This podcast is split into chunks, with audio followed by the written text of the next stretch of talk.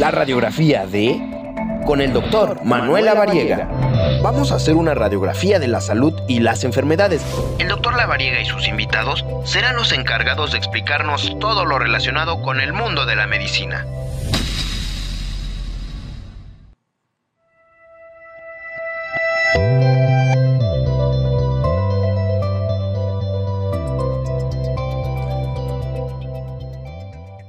¿Qué tal? ¿Cómo están? Qué gusto saludarlos nuevamente. Estamos ya aquí listos para empezar la radiografía de esta semana.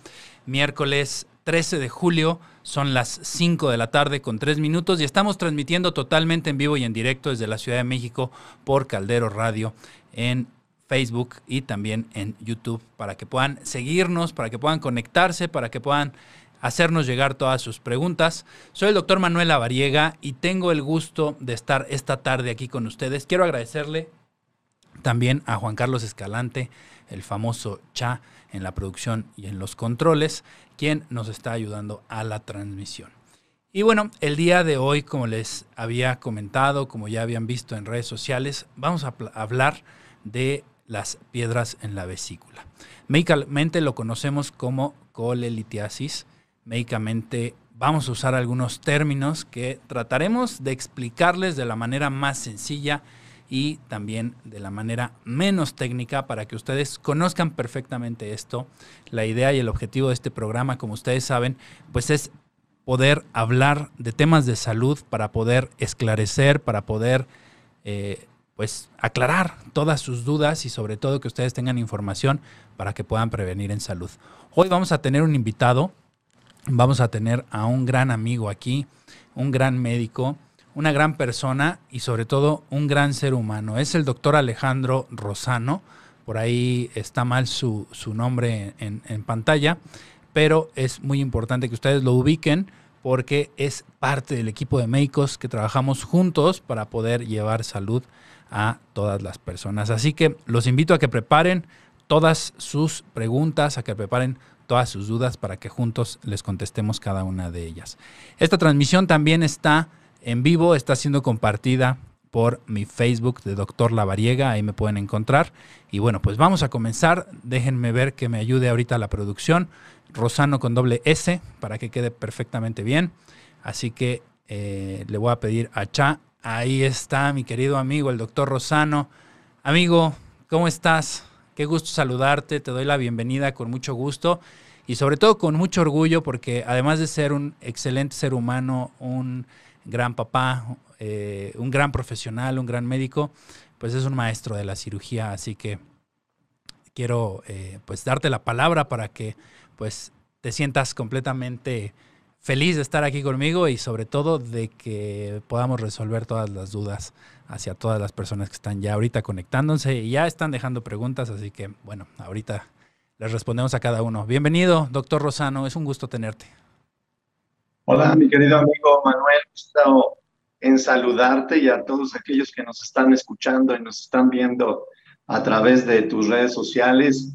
Primero felicitarte por esta iniciativa pues además de importante y trascendente para que las personas conozcan más sobre medicina, cirugía, atención sanitaria, pues también em, este compromiso que existe por transmitir esta información y además em, compartir un rato agradable con información de primera mano. Este tema sí es muy importante.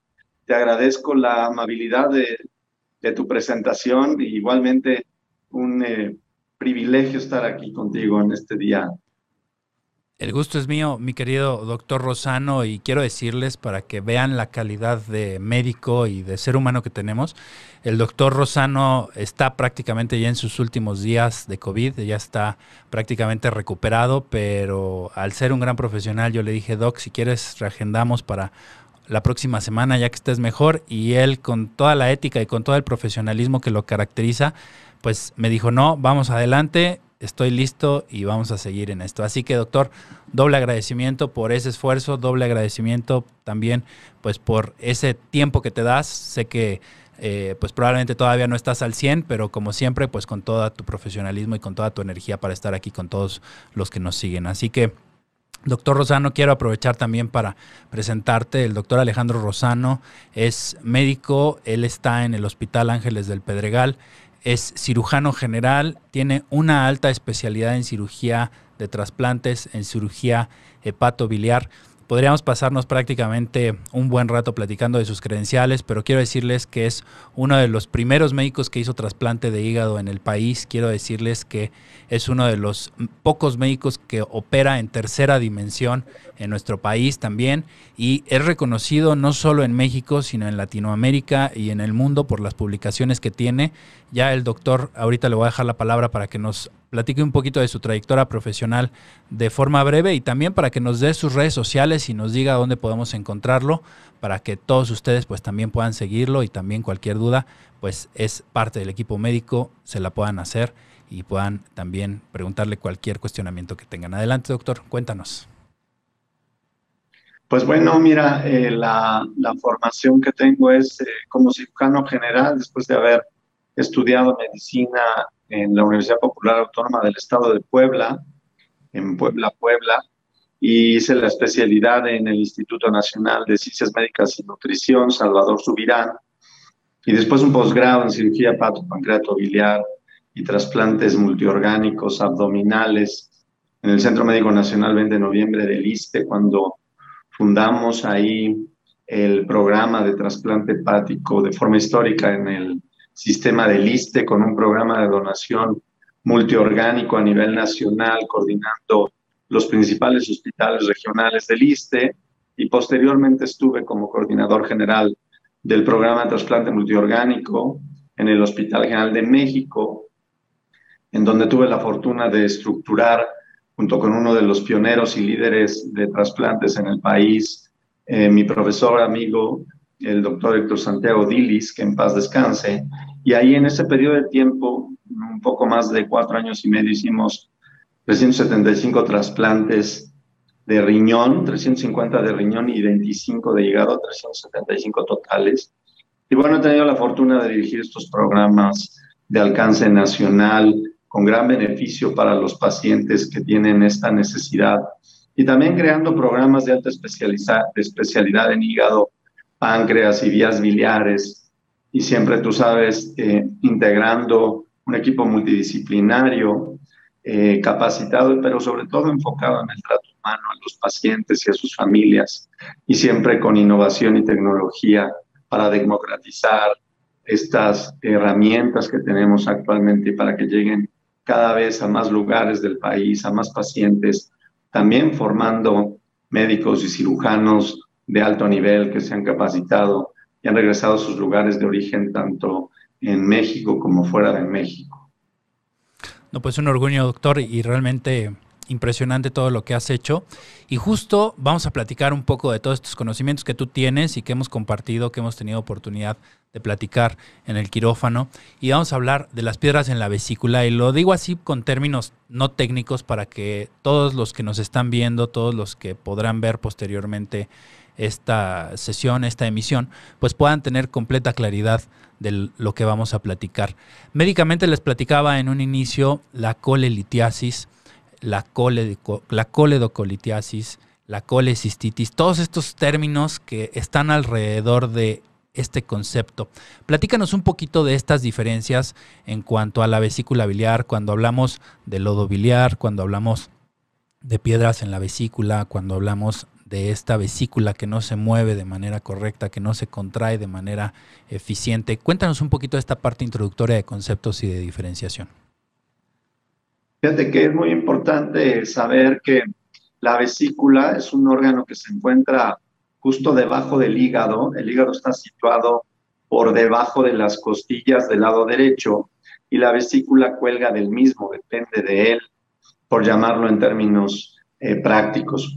La bilis eh, se produce en el, hígado, en, las células del hígado y se secreta a través de unos conductitos, unos canales, unos canalículos eh, biliares que van formando unos conductos cada vez más, más grandes y que desembocan finalmente hasta el intestino a través de un conducto que se llama conducto biliar y parte de este conducto tiene una comunicación con la vesícula que eh, se logra gracias a un conducto que se llama conducto cístico y la vesícula lo que hace es almacenar un poquito más de bilis para que en el momento en que comamos la vesícula se exprime, médicamente se llama que se extruye y entonces eso favorece que haya más bilis en el intestino e inicie realmente el proceso de la digestión alimentaria. Después de que la licuadora del estómago ha mezclado los alimentos, los ha fragmentado, entonces ya pasan al intestino y al estar en contacto con la secreción de la bilis, pues se favorece la digestión. Sin embargo, en estudios que se hicieron pues desde la década de los 80 en el Instituto Nacional de la Nutrición, justamente que es uno de los hospitales que más ha estudiado de bilis en el mundo, se mostró que la bilis de los mexicanos es muy espesa. El problema de las piedras en la vesícula es un problema muy frecuente en todo el mundo. Médicamente se llama una enfermedad muy prevalente, es decir, lo encontramos muy seguido y la cantidad de pacientes que tienen que operarse por alguna enfermedad en la vesícula, por piedras en la vesícula, es muy alta. Pero nuestro país tiene la mayor cantidad de, pacientes enfermos, es decir, producimos una bilis que favorece la creación de piedras, porque en términos generales tiene poca agua la bilis del mexicano. Eso está determinado genéticamente y hace que las sales y los pigmentos biliares que están contenidos en la bilis se acumulen, se agrupen, se hagan, se hagan grumos. Esos grumos se llaman lodo biliar que es eh, como cuando el agua se estanca, el agua de lluvia, y la tierra se va sedimentando, es decir, se queda en el fondo y se hacen esas como piedritas, esas babosidades incluso que se eh, aprecian en la vesícula operada de estos pacientes que están enfermos de piedras en la vesícula. Y esto es súper interesante, doctor, porque ahora estamos hablando justamente de este término cuando se forma el lodo biliar o cuando ya evoluciona y se forman las piedritas.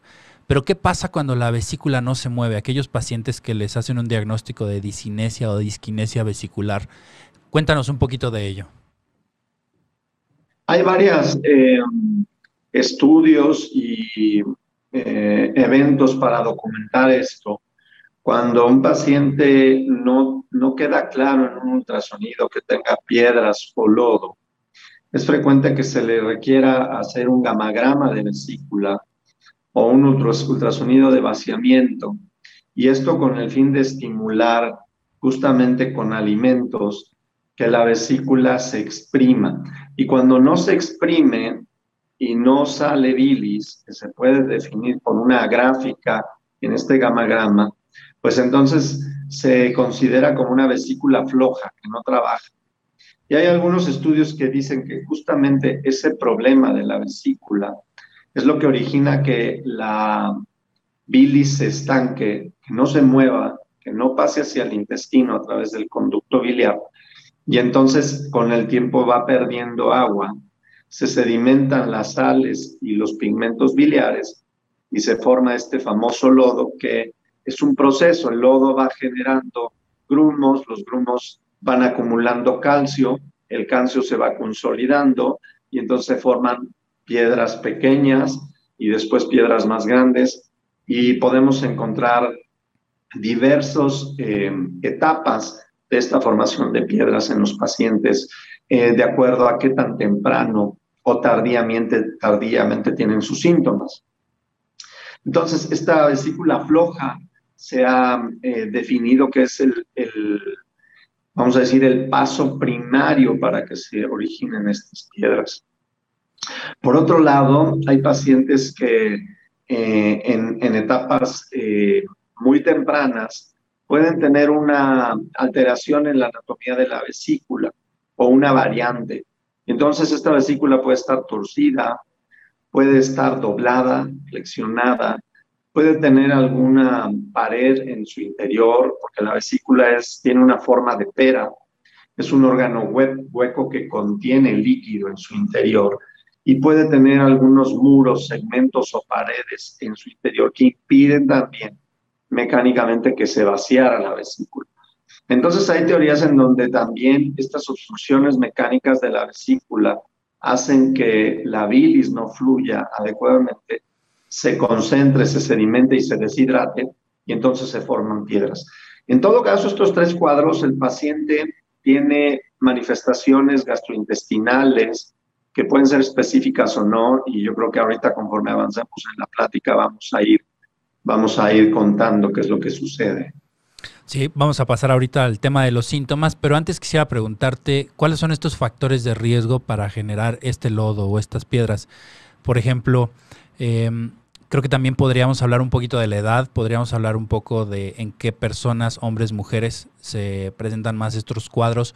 Creo que vale mucho la pena que expliquemos todos estos temas, doctor Rosano, porque finalmente es lo que encontramos en la consulta y son los pacientes que más síntomas tienen. Conforme avanza la edad, es más probable que se presenten problemas de la vesícula. Sin embargo, desde etapas muy tempranas en la adolescencia, los pacientes pueden tener dolores en el abdomen que se confundan con gastritis o colitis y tener un, fondo vesicular. Lo más frecuente es que sean hombres, pero eh, la diferencia es muy poca en comparación con las mujeres. Estos problemas se presentan a partir de la cuarta, quinta década de la vida con más consistencia, pero en realidad no hay factores de riesgo muy bien conocidos sino que todo paciente que tenga molestias abdominales que no estén muy claras, pues tienen que estudiarse para definir realmente cuál es el problema gastrointestinal que tienen. Eh, como ya mencionamos y platicamos anteriormente, esto está determinado genéticamente por la, el tipo de bilis que producimos y no existen realmente factores eh, condicionados por enfermedades previas salvo algunas específicas como pacientes que tienen alteraciones en la sangre que pueden destruir eh, más eritrocitos y acumular más bilirrubinas. Eh, pero en general, eh, pues puede decirse pacientes que tienen diabetes mellitus y que tienen neuropatía pueden tener problemas de mala movilidad en la vesícula. Estos pacientes frecuentemente no tienen síntomas, pero sí tienen piedras y hay que estudiarlos, es decir, hay que acudir a consulta médica, porque algo que yo veo con mucha frecuencia es que los pacientes son catalogados con cuadros de dolor en el abdomen, como gastritis y colitis, pero sin estudios. Entonces, si un paciente no se hace estudios, empezando con un ultrasonido de abdomen, que es un procedimiento o un estudio del cual vamos a hablar más tarde, pero que no duele, Ahí nos puede detectar si el paciente tiene síntomas derivados o no de una enfermedad de la vesícula. Si se descarta esto, bueno, pues el paciente puede ir a estudios endoscópicos como endoscopía y colonoscopía para definir si el dolor viene de estos órganos. Pero lo importante es tener claridad en lo que sucede. Los factores de riesgo para que un paciente presente síntomas, pues básicamente son derivados de cuántos episodios de dolor tiene. Y esto eh, pues se va haciendo cada vez más, más molesto. Y mm, el paciente acude a consulta. Frecuentemente no es diagnosticado con precisión. Le dan medicamentos, alivia temporalmente sus síntomas y luego vuelve a la consulta con una sintomatología similar o ya llega con un cuadro de urgencias.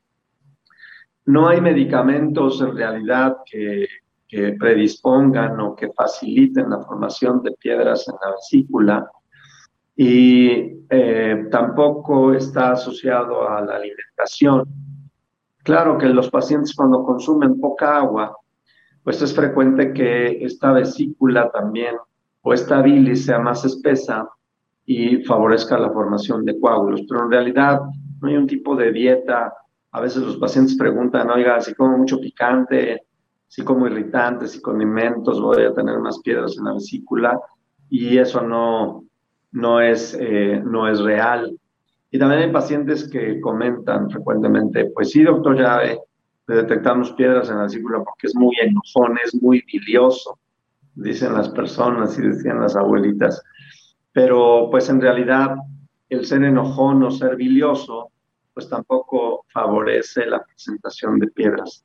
Claro que el enojarse desencadena una respuesta eh, de comunicación entre el cerebro y la vesícula, en donde al, enojarse la vesícula trata de exprimirse porque es una reacción controlada por hormonas. Y si el paciente tiene piedras, a la hora que la vesícula se forza a exprimirse, choca contra las piedras y es cuando viene el dolor, pero no es que sea la causa de que el paciente sea muy enojón.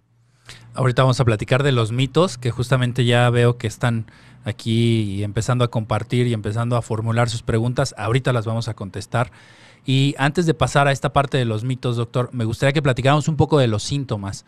Hay aquí un comentario que me gustaría leer en donde dice, yo tengo piedras, estoy diagnosticado con piedritas en la vesícula, a veces me paso en los alimentos que consumo con grasas, vomito y se me quita el dolor.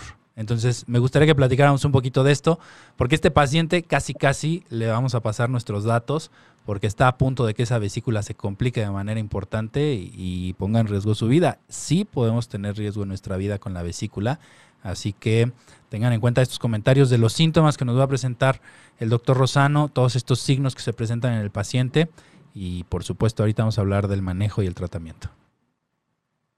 Sí, claro, el comentario es muy oportuno y efectivamente los alimentos que tienen grasa, em, que tienen una cantidad mayor que estimula la vesícula, pues hace que duela. Eh, el aguacate, las grasas, eh, las famosas garnachitas, ¿no? Eh, esto hace que la vesícula se exprima con mayor fuerza y con mayor intensidad, entonces cuando viene el cuadro de dolor. Yo les puedo decir, para que nos entendamos rápidamente, que hay dos formas de presentarse, o tres formas de presentarse el problema de la vesícula biliar con piedras en la vesícula, como podemos llamar términos globales a esta cuestión de bilis espesa, lodo biliar, microlitiasis y, y cálculos de gran tamaño que nos ha tocado ver prácticamente en moldes completos de vesícula eh, en los pacientes. Entonces, miren, está el clásico dolor del paciente que efectivamente come y unos minutos después, 20, 25 minutos después, empieza con, con un dolor intenso, tipo cólico, que quiere decir que va y viene, como si por dentro del abdomen se estuviera inflando algo que se localiza del lado derecho bajo las costillas, que incluso a veces hace que el paciente tenga una posición para evitar el dolor que médicamente se llama antiálgica y se flexiona sobre sí mismo, sobre su cintura, y que em, en ocasiones se acompaña de náusea, vómito, que puede ser vomitar lo que acaban de comer o incluso vómito amarillo, amargo, que es vómito biliar, y que el paciente requiere tomar, por ejemplo, buscapina, que médicamente los conocemos como antiespasmódicos, y un tiempo después cede.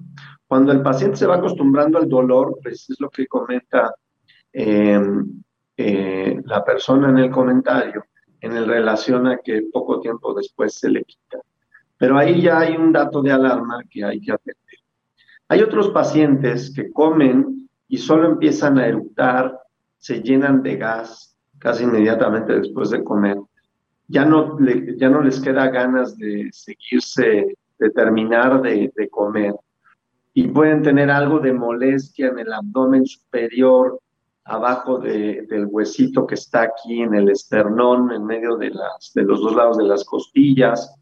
Eh, a veces el dolor es un poquito más abajo hacia el ombligo y, puede ser no, no tan cólico, puede percibirse como un dolor ahí sordo que el paciente le cuesta trabajo definir qué es lo que le está sucediendo y es cuando piensa decir, bueno, pues es que es gastritis o es colitis, va a un médico y le dicen lo mismo en lugar de hacerle estudios, pero este dolor se está originando en la vesícula.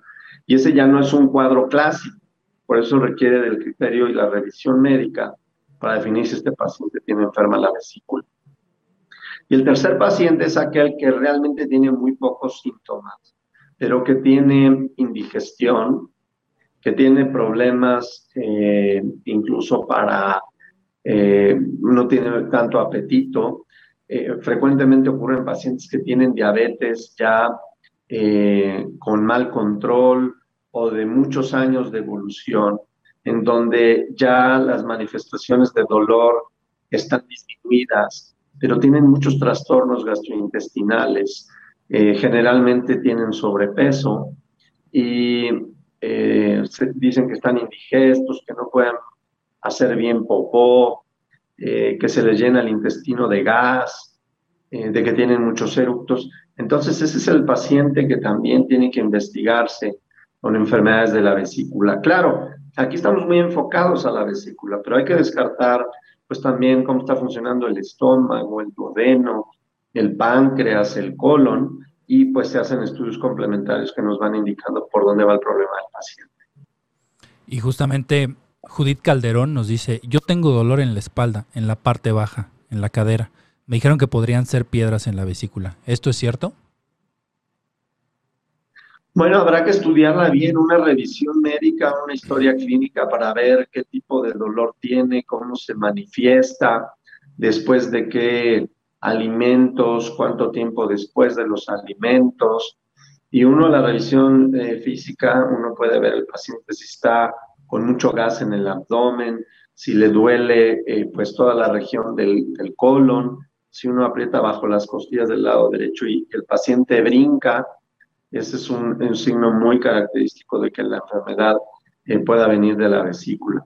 Entonces, eh, lo importante es tratar de definir cuál es la causa del dolor. En medicina llamamos diagnósticos diferenciales, es decir, pueden doler los riñones, eh, habitualmente no duelen, pero duele el trayecto de los, de los eh, tubitos que conectan los riñones con la vejiga, que se llaman ureteros, puede doler eso, puede doler la vejiga, puede doler el páncreas, el colon, la vesícula. Entonces, eh, hay que hacerse una revisión. La revisión siempre va acompañada de estudios de sangre, de orina, un ultrasonido de abdomen que nos pueda mostrar la mayor parte de los órganos que están dentro del abdomen y poder definir un diagnóstico preciso y la necesidad de más estudios si es que así lo indican los resultados preliminares. Pues bueno, estamos hablando y estamos platicando con el doctor Alejandro Rosano. Como saben, estamos justamente tocando el tema de las piedras en la vesícula. Ya hemos platicado esta parte de cómo es que se definen estas enfermedades o estas condiciones médicas. Ya platicamos de los factores de riesgo.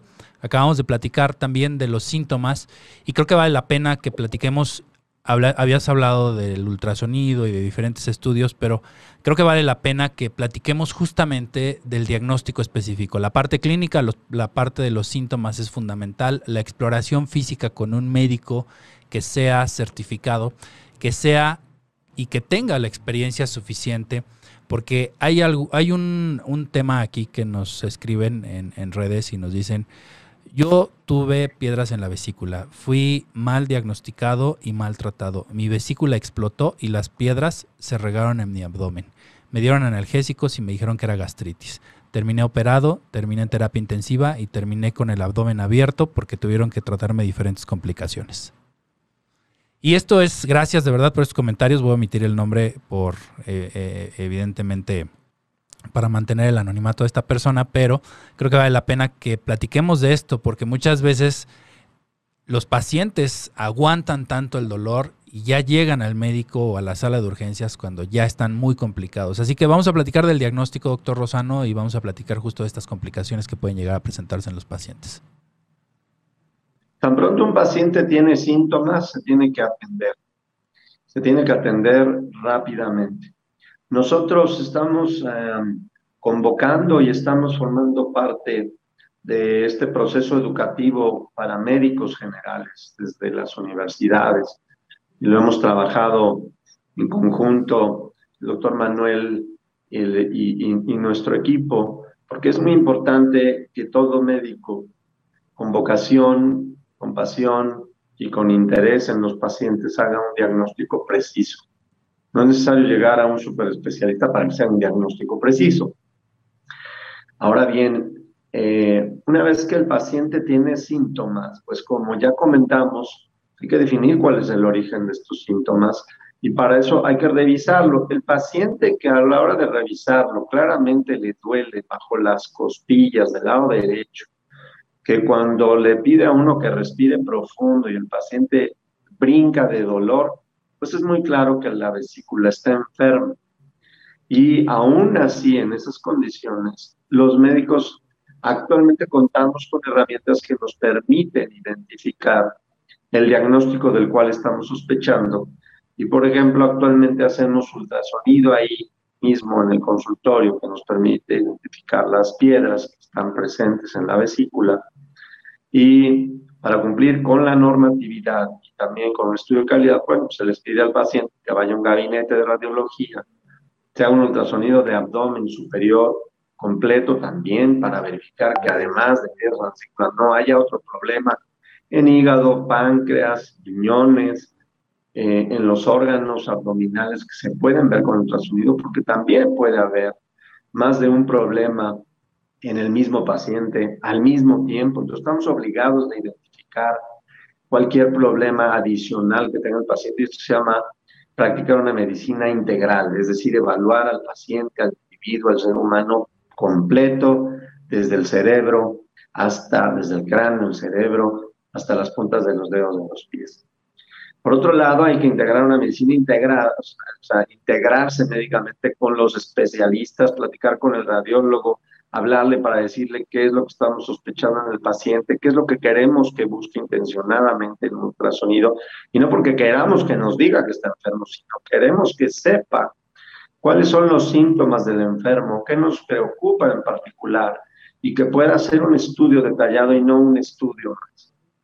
Entonces, una vez que hacemos un diagnóstico preciso, el paciente ya puede recibir el tratamiento adecuado a la brevedad. Una vez que el paciente tiene síntomas en la vesícula, el tratamiento es operarse, ya vamos a llegar a ese punto, pero no es conveniente que entonces le digan al paciente, bueno, vamos a estarte dando medicamentos, medicamentos para el dolor y mientras no te compliques, mejor no te operes. Esa condición cambia radicalmente las cosas y sucede lo que nos acaba de platicar nuestro radio escucha en el sentido de que lo único que sucedió es que se difirió algo que no debió de haber sido, que se complicó y que evidentemente puso en riesgo su vida, su salud y su integridad. Y creo que aquí vale mucho la pena reforzar este tema, doctor Rosano, si tú me lo permites agregarlo, una vez que el paciente es diagnosticado, aunque no tenga dolor en ese momento y llegue al consultorio y le digamos hay piedritas en la vesícula, lo siguiente es programar la cirugía. ¿Por qué? Porque ningún medicamento le va a quitar, ni le va a disolver, ni le va a eliminar las piedritas. En realidad lo que tenemos que hacer ahí es estudiarlo para prepararlo y llevarlo a un momento ideal para poder extirpar esa vesícula enferma y quitarle riesgos y que no lleguen a urgencias con una piedrita en el esfínter de la vesícula clavada ahí atorada con muchísimo dolor y también pues que pueda traer otro tipo de problemas. Entonces, si tú me lo permites, doctor Rosano, vamos a reforzar este tema porque creo que esto es la parte medular, la parte central. Muchos pacientes dicen, voy a esperar, voy a diferir mi cirugía y me voy a esperar hasta que no me dé dolor o hasta que no me dé molestia. Eso es un error, eso es un punto que pone en riesgo la vida del paciente y puede complicarse como esta persona que nos escribió. Sí, lo dicen, lo dicen los pacientes, pero también desafortunadamente lo dicen algunos médicos. Eh, para que en términos prácticos entendamos lo grave que puede ser el problema de las piedras en la vesícula, pues les voy a comentar que da enfermedades o eh, complicaciones a tres niveles. El primer nivel es la propia vesícula, que como ya mencionaste, se atora en las piedras en el conducto que sale hacia el, hacia el conducto biliar, el conducto cístico, se atore ahí y entonces viene un cuadro de inflamación aguda de la vesícula que se llama médicamente colecistitis, que hay varios grados de colecistitis. Es una colecistitis simple, edematosa, es decir, con, con líquido, inflamación en la pared de la vesícula, en este globito, se inflama, hasta ya pus dentro de la vesícula y el grado más avanzado que nos comentaban es la perforación de la vesícula hacia el abdomen, hacia la cavidad libre. El otro problema es que alguna piedra ya eh, más grande pueda salir de la vesícula y se aloje en el conducto biliar antes o llegando o antes de llegar al intestino. Y eso obstruye ya no solo la vesícula, sino también la vía biliar que viene del hígado. Eso médicamente se llama coledocolitiasis, es decir, piedras en el conducto biliar. Y también es un cuadro grave que va desde un dolor intenso hasta infección de la, de la bilis en el interior de la vía biliar y incluso también pus dentro de la vía biliar. Este es un cuadro también que pone en peligro la vida. Y el tercer nivel es cuando una piedra de tamaño mediano, pequeño, es suficiente como para obstruir el conducto del páncreas, porque el conducto biliar y el conducto del páncreas se encuentran frecuentemente a la altura de la misma eh, situación anatómica del intestino. Y una piedra que tapa el conducto pancreático, pues da una pancreatitis aguda, que también hay varios grados de pancreatitis aguda, desde la inflamación simple del páncreas hasta abscesos en el páncreas derivada de la obstrucción. La pancreatitis biliar, que es la causa más frecuente de pancreatitis, es decir, una piedra biliar que obstruyó el conducto pancreático, pues da este cuadro que puede llevar al paciente a terapia intensiva y también en poner en ese riesgo su vida. De tal forma que cualquier paciente que ya tenga piedras en la vesícula, es conveniente definir a la brevedad la necesidad de operarse.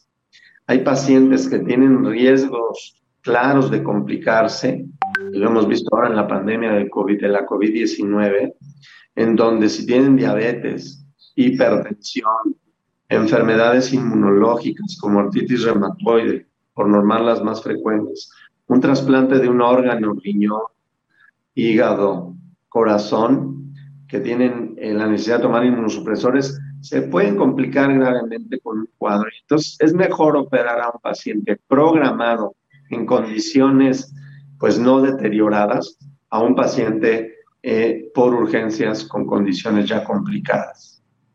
Y definitivamente aquí entra el tema de la prevención. Justamente este es el objetivo de hacerlo de manera temprana, de hacerlo de forma electiva, de programarlo y de quitar al máximo el riesgo. No es lo mismo llegar al hospital y decir vengo a internarme porque tengo una cirugía programada, a llegar de urgencia en la madrugada con dolor y con riesgo de complicarse. Así que, doctor, es un gran punto. Estamos platicando justo con el doctor Alejandro Rosano, cirujano general, especialista en trasplante y también uno de los médicos cirujanos más reconocidos del país y de América Latina y también un investigador que publica artículos, que hace investigación clínica y que tiene diferentes publicaciones a nivel internacional. Y quiero platicar también con el doctor Rosano respecto al tratamiento. El tratamiento médico, los fármacos que tomamos, sí, nos pueden ayudar, pero también del tratamiento quirúrgico, como, porque como lo veníamos comentando, prácticamente el paciente que es diagnosticado con piedritas en la vesícula debe ser programado para llevar a cabo una cirugía. Es poco probable, prácticamente pues es solo un tratamiento previo en lo que se prepara el paciente para la cirugía, pero prácticamente ningún medicamento va a ayudarnos a eliminar este riesgo. Así que vamos a platicar, doctor, y también de la cirugía laparoscópica. Platícanos un poquito de ello. Sí, este es un tema muy importante, porque, o sea, es, la parte del tema eh, va en relación a que hay que operarse efectivamente a la brevedad. Hay que buscar un cirujano que, está certificado como cirujano general. Actualmente podría decirles que la idea es que la mayor parte de los pacientes que tienen piedras en la vesícula se operen con cirugía laparoscópica. La, la, cirugía puede tener dos vertientes, hacerse cirugía abierta, en donde es una herida aproximadamente de 20, 25 centímetros por debajo de las costillas para que se haga de forma segura. Y la otra es por la vía laparoscópica, que mucha gente la conoce como cirugía láser, pero en realidad es una cirugía que se hace con eh, pequeñas heridas. Una herida en el ombligo de un centímetro, que de por sí el ombligo es una cicatriz, una herida debajo del huesito del esternón, que puede ser de medio centímetro o de un centímetro, según sea el caso y la anatomía del paciente, y dos heridas de medio centímetro, dos o una herida de medio centímetro del lado derecho del abdomen, también dependiendo de la anatomía del enfermo. Eh, eh, esta cirugía se hace introduciendo unos tubos especiales que se llaman trócares, a, través de, los, de uno de ellos se introduce una cámara que nos permite visualizar el interior del abdomen proyectado en un monitor de grado médico que estamos viendo los cirujanos y con pinzas largas hacer toda la cirugía como se hacía antes la cirugía abierta. Eh, es una cirugía mayor, es una cirugía que requiere de anestesia general porque el paciente pues está cómodamente dormido sin tener molestias y además como el abdomen se llena de gas, pues necesitamos que un ventilador, un respirador, eh, llene los pulmones de aire mientras estamos operando, porque esto debe de hacerse de forma segura. Y una vez que se ha quitado la vesícula del sitio donde cuelga del hígado, pues se extrae con una bolsa especial para proteger la herida y generalmente se saca a través de la herida del ombligo o la de la herida que está debajo del huesito del esternón y esta vesícula se manda a analizar al servicio de patología, que es, son los médicos que ven al microscopio las, los órganos que se extraen para definir que realmente la vesícula estaba inflamada, tenía piedras y que no hay ningún otro hallazgo, no hay ninguna otra patología, porque a veces puede haber también algún pólipo en la vesícula. Cuando hay pólipos en la vesícula, aun cuando no haya piedras, hay que quitar la vesícula porque estos pólipos pueden degenerar en cáncer vesicular. Y también hay cánceres que se pueden hallar de forma incidental, es decir, no están diagnosticados a la hora de que se mandan al patólogo, se abren y se puede haber un cáncer en la vesícula. Entonces siempre se tiene que analizar la vesícula. La mayoría de los pacientes se operan ya por vía laparoscópica en manos experimentadas, la tasa de complicaciones es muy baja y generalmente el paciente está recuperado al 100% en un periodo de 5 a 7 días. Y eso es muy importante, doctor. 5 a 7 días recuperado al 100%, a diferencia de la vía abierta o, la cirugía en donde se hace una incisión grande en el abdomen, porque a diferencia de este procedimiento, la recuperación prácticamente es tres veces más rápida que con la vía abierta. Así que, pues, doctor Rosano, estamos casi llegando a la parte final de esta transmisión. Recuerden que estamos platicando del tema de piedras en la vesícula. No sé si quisieras agregar algo más para cerrar justo esta entrevista que te hemos realizado y sobre todo que nos dejes comentarios que consideres pertinentes para todos los que nos están escuchando y nos están viendo. Sí, claro, mi comentario va en relación a eh, si tienen molestias en el abdomen, háganse revisar por un médico, pidan, soliciten que, les, que les pida el médico un eh, estudio de ultrasonido de abdomen, cuando menos, para definir cuál es su problema. Y una vez que se defina que realmente tienen enferma la vesícula, pues acudan con un cirujano certificado, especializado, que puedan ver incluso su experiencia. Ahora, pues la gran mayoría tenemos parte de nuestra experiencia publicada, a veces es un proceso complejo, pero ustedes pueden acceder a las páginas de certificación y darse cuenta cuáles son los cirujanos que están cumpliendo con los requerimientos legales y de experiencia para operarse. Opérense a la brevedad en un lugar seguro. Acuérdense que lo importante primero es su seguridad. Opérense en lugares que cumplan con los lineamientos legales, administrativos y médicos, con un equipo certificado y con experiencia. Opérense cuando no tienen complicaciones y si están complicados, acudan a un lugar especializado. Y pues bueno, sepan que esta cirugía es muy frecuente. Hay algunos pacientes que si llegaran a operarse por vía abierta, lo importante es que se haga de forma segura. Los pacientes que eh, se operan de colecistectomía por vía laparoscópica, a veces, aun cuando sea de urgencia, están caminando el mismo día en su habitación, están tomando líquidos por la noche si es que el caso así lo favorece. y generalmente cuando es una cirugía programada, al otro día están eh, de vuelta en su casa con cuidados realmente mínimos, con una vida normal. El siguiente día, digo, salvo los cuidados de la pandemia, actualmente pueden ir al cine, pueden ir al restaurante. La primera semana hay que tener una dieta pues libre de irritantes, de grasas, de alimentos pesados, de refrescos gaseosos, pero por lo demás pueden consumir cualquier tipo de alimentos y al cabo de una o dos semanas prácticamente están haciendo una dieta normal, habrá que definir qué es una dieta normal, pero básicamente sería una dieta balanceada, equilibrada, sana y, con buena cantidad de calorías y sobre todo de proteínas. Magnífico, pues muchas gracias de verdad, doctor Rosano, amigo, por todos tus comentarios, por todos tus consejos, por tan platicárnoslo tan fácil. Créeme que por experiencia te lo digo, eh, tratarse como paciente contigo, como cirujano, así es de sencillo. El acompañamiento, el seguimiento, el profesionalismo, la ética y sobre todo el gran conocimiento que tienes en este tema y en todos los temas relacionados a la cirugía y al trasplante. Así que, amigo, gracias de verdad por estar aquí. Compártenos, por favor, tus redes sociales, compártenos en dónde estás, en dónde te podemos encontrar para que también todos te sigan. Sí, gracias, mi querido amigo, por la entrevista, por el espacio y la oportunidad de platicar contigo y con todos los radioescuchas que nos, bueno, ahora nos escuchan y nos ven a través de redes sociales.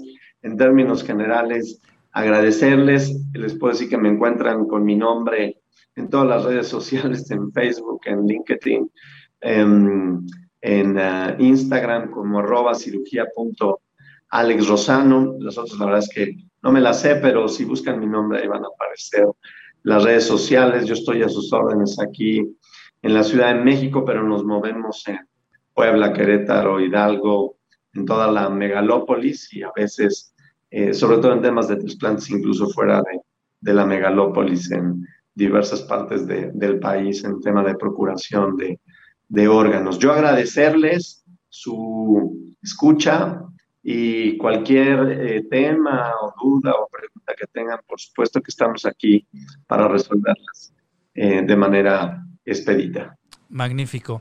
Pues ya lo escucharon, ya saben cómo encontrarlo. Por aquí el equipo del programa de la radiografía. Te vamos a hacer llegar esto. Pronto nos vamos a saludar y te lo voy a entregar con mucho gusto. Es una constancia de participación por eh, haber participado, evidentemente, y valga la redundancia, como eh, pues conductor también de este programa y Dice, por su destacada participación en el programa La Radiografía, gracias por ser parte de este proyecto y ser una gran influencia para el cuidado de la salud de todos y de todas. Recuerden que la mejor medicina de todas es enseñarle a alguien cómo no necesitarla. Así que con tus comentarios, pues estoy seguro que todos y todas las que nos escucharon van a poder estar atentos, van a poder transmitir esta información también. Esto se queda en redes sociales. Si consideran que es pertinente para alguien que lo necesite, compártanlo. Créanme que eso puede salvarle la vida y darle una mejor calidad para que no la pase tan mal, porque estas piedritas en la vesícula son muy, muy, muy, muy molestas. Así que te invito, amigo, a que cerremos juntos este programa. Vamos a dejar que la producción nos ayude con un pequeño audio para dar paso a una pequeña reflexión que ya lo hacemos por costumbre al final de esta sesión. Así que vamos a darle pie a la producción para que nos apoye con esto. Mejora tu vida con los consejos del doctor Manuel Lavariega. Pues así es, vamos a retirarnos prácticamente a cerrar con broche de oro esta sesión, dice Robert Ulrich. Un exterior saludable comienza desde el interior. Y esto se los dejo para que tengan esta pequeña reflexión esta tarde de miércoles, 5 de la tarde con 51 minutos. Recuerden que estamos transmitiendo completamente en vivo y en directo desde Caldero Radio. Estamos compartiendo esto por YouTube, estamos compartiendo también por Facebook y por todas las redes sociales nos pueden encontrar. Así que quédense con esta reflexión. Un exterior saludable comienza desde el interior. Así que analícenlo, vean, pongan atención y sobre todo los invitamos a que puedan prevenir en salud. Recuerden que soy el doctor Manuel Lavariega Sarachaga. Los voy a esperar con mucho gusto la próxima semana. El próximo miércoles a las 5 de la tarde vamos a tener aquí como invitado al licenciado Jaime Lucero Rivero. Él nos va a platicar de todo el tema de atención de emergencias fuera del hospital, lo que conocemos como emergencias prehospitalarias, cuando alguien se cae, cuando alguien se corta cuando hay que hacer maniobras de RCP o de reanimación cardiopulmonar en casa, si alguien se atraganta en un restaurante, si alguien se fractura, se cae de la moto, se lastima, el abuelito que se cae. Todo eso lo vamos a platicar, todas estas urgencias, cuándo identificarlas, cuándo irnos al hospital, cuándo quedarnos en casa, cuándo hablar al médico. Todo esto lo vamos a responder en la próxima sesión de la radiografía. Así que los invito a que estén pendientes de las redes sociales, los invito a que estén pendientes de toda la información que subimos día a día, no solo su servidor, el doctor Rosano también sube mucha información al respecto, así que los invito a que estén muy pendientes de todos estos temas y sobre todo a que juntos tratemos de prevenir, juntos tratemos de tener un país más saludable, pero sobre todo que juntos tengamos estos hábitos para poder disminuir riesgos. Recuerden, soy el doctor Manuel Avariega Sarachaga, los espero el próximo miércoles a las 5 de la tarde. Pueden encontrarme en todas mis redes sociales como DR Lavariega Sarachaga, incluso como bien comentó el doctor Rosano, pongan mi nombre en su buscador favorito y ahí estamos. Spotify, Twitter, YouTube, Instagram, TikTok. LinkedIn y todas las redes que ustedes se imaginen, ahí estamos. Y el objetivo de tanto el doctor Rosano como de un servidor es apoyar a los pacientes a que tengan un mejor cuidado en su salud. Los saludo con mucho gusto, les deseo que tengan una gran y una excelente tarde. Déjenos sus mensajes, esto todavía va a estar ahí moviéndose en redes, recibimos muchos mensajes, algunos mensajes privados, así que vamos a seguir pendientes de los mensajes que puedan dejar en todas las redes sociales. Gracias a Beto Navaja León por estar aquí pendiente. Gracias a Judith Calderón. Gracias también a Luz Lisette Velasco de Avelleira. Eh, gracias al paciente que dejamos eh, sin su identidad y gracias por compartirnos ese comentario. Gracias a todos los que están conectados, a todos los que dejaron aquí toda su información, a los que compartieron. Vamos a revisar toda esta información a detalle, también pues para poder entrar en contacto con ustedes y darles también la atención que todos ustedes merecen. Los saludo nuevamente, que tengan una excelente tarde. Nos vemos en la próxima radiografía. Gracias, doctor Rosano. Unos comentarios muy breves para terminar. Gracias, amigo. Pues felicitarte un programa que va a impactar en la salud de las personas y en sus cuidados. Les mando un saludo a todos y les deseo lo mejor de la vida. Perfecto, pues muchas gracias. Nos escuchamos en el próximo programa de este, su programa La Radiografía. Que tengan buena tarde, cuídense y adiós.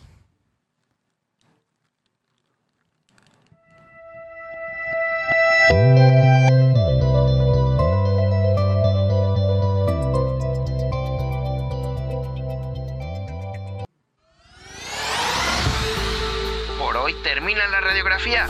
El doctor Lavariega te espera el próximo miércoles en punto de las 5 de la tarde por Caldero Radio.